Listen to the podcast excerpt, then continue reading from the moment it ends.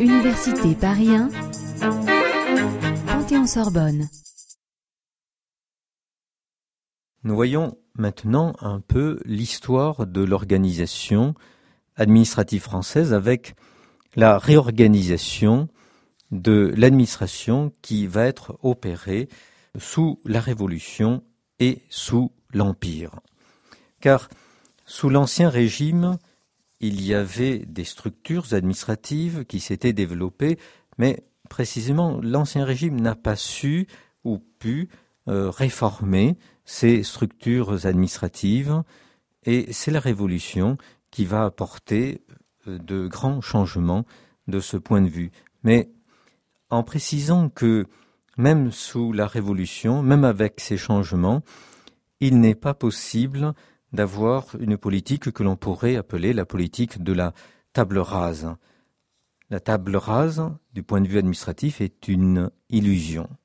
Alors sous la Révolution, il y a un certain nombre de principes qui sont retenus pour la réorganisation euh, des structures administratives.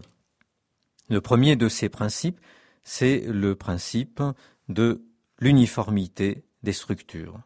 Uniformité des structures qui résulte de la suppression de la diversité qui caractérisait l'organisation administrative sous l'Ancien Régime.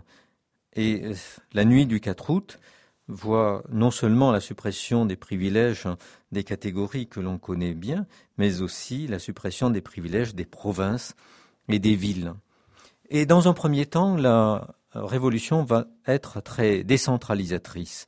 La constituante va généraliser l'élection des agents de tous les services à l'échelon local. Et cela vaut aussi bien pour euh, les services de l'État que pour les services des communes et euh, des départements qui vont être créés à la fin de l'année 1789. Euh, et un décret du 22 décembre 1789 déclare Il y aura une municipalité en chaque ville ou paroisse ou communauté de campagne. Et qu'il s'agisse euh, des communes ou des départements, on trouve à l'époque trois organismes chargés d'administrer la collectivité, une assemblée qui se réunit périodiquement, un organisme chargé de la gestion courante et, parce que nous sommes encore en monarchie, un représentant du roi. Nous voyons bien cette uniformité euh, qui va caractériser l'ensemble des structures administratives françaises.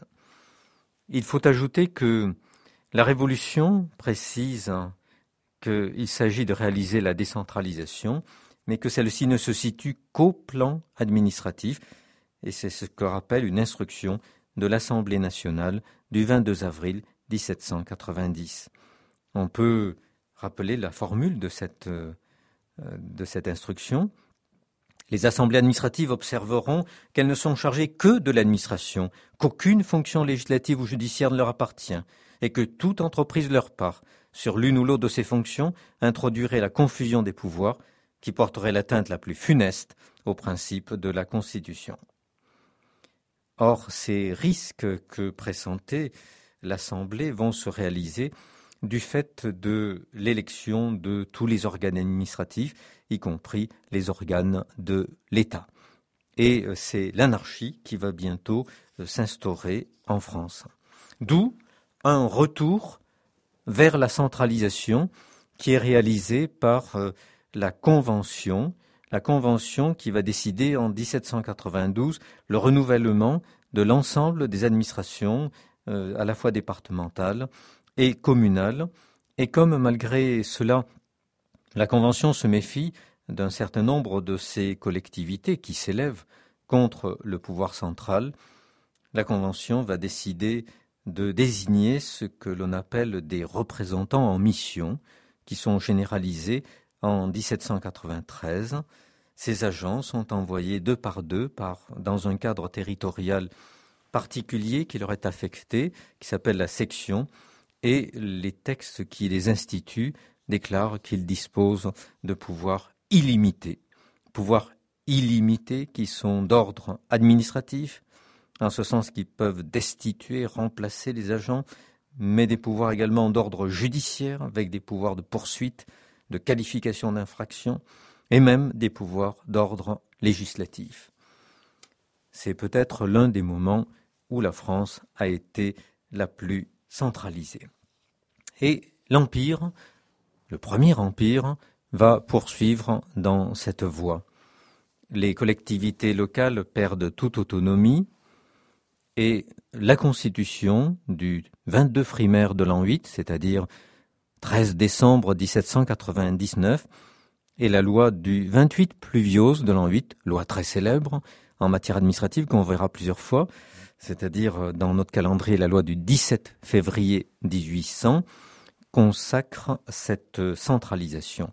En particulier, la loi de Pluviose déclare dans son article 2 Il y aura dans chaque département un préfet, un conseil de préfecture et un conseil général de département, lesquels rempliront les fonctions exercées maintenant par les administrations et commissaires de département. Et pour que les choses soient tout à fait claires, l'article 3 de la même loi déclare Le préfet sera seul chargé de l'administration. C'est donc la centralisation la plus forte qui va s'instituer dans notre pays.